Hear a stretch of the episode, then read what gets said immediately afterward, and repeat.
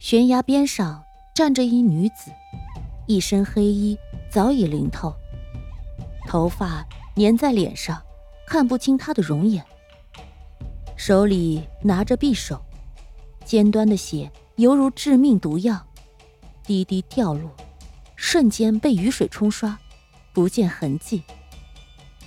此时，她面色清冷，看着眼前昔日所谓的姐妹。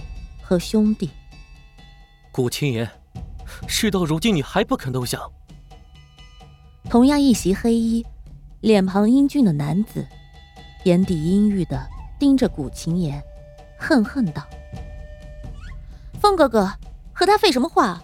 直接上！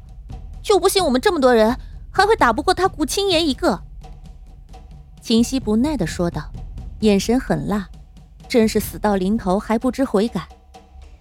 古青言却是笑了，笑得张扬，笑得让人觉得自己在他面前就是小丑。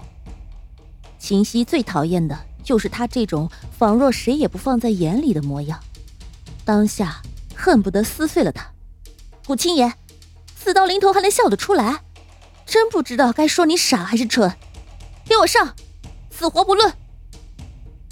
古青言轻着嘴角，看着冲过来的几十人。淡定依旧，组织真是高看你们了，就凭你们，哼！微微低着头，眼底划过讽刺，也是低估了我啊！想把我带回去研究，做梦！随即眼神一冷，拿出匕首冲上去，转眼间已倒下三四人，滂沱大雨让人看不清眼前。顾青言半眯着眼，一瞬不察，被刺中肩膀。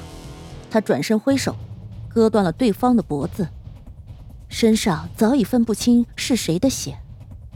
秦西与男子看见，转眼间就被古青言灭掉了这么多人，瞬间慌了神，很快镇定下来，互相对视一眼。现在古青言受了伤，就不信他们联手也打不过他。古青言此时已杀红了眼，浑身散发着杀气，毫不犹豫将匕首插进对方心脏，感受到身后杀气，闪身到一旁。秦西举着长剑冲向古青言，心急的他没有看见古青言眼底一闪而过的诡异。古青言闭着眼，嘴唇轻动，却没有发出声音。男子古怪的看着他，不知想起了什么。瞬间变了脸色。传闻古青言有异能，但是凡是见过他发动异能的人都死了。此次也是组织忌惮古青言，他太强大了，强大到他这个男人在他面前也无地自容。所以组织想囚禁古青言，研究他体内的异能到底是什么。